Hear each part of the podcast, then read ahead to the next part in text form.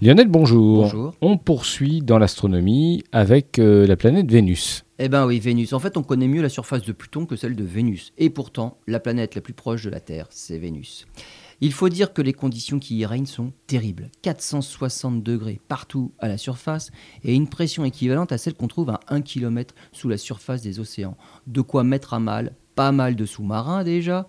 Alors, une sonde spatiale, on n'imagine même pas. Il n'y a que les soviétiques qui se sont posés à la surface de Vénus, mais leur sonde a rendu l'âme une heure et demie plus tard. Les ingénieurs cherchent des idées pour prolonger la durée de vie d'une sonde sur Vénus.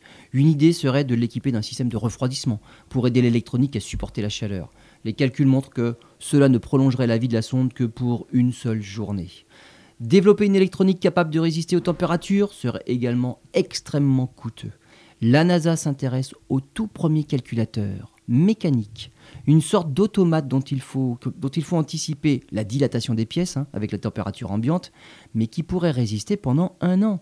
Cette idée pourrait également être la solution pour aller explorer Io, la lune volcanique de Jupiter, où les niveaux de radiation sont aussi problématiques pour une électronique sophistiquée.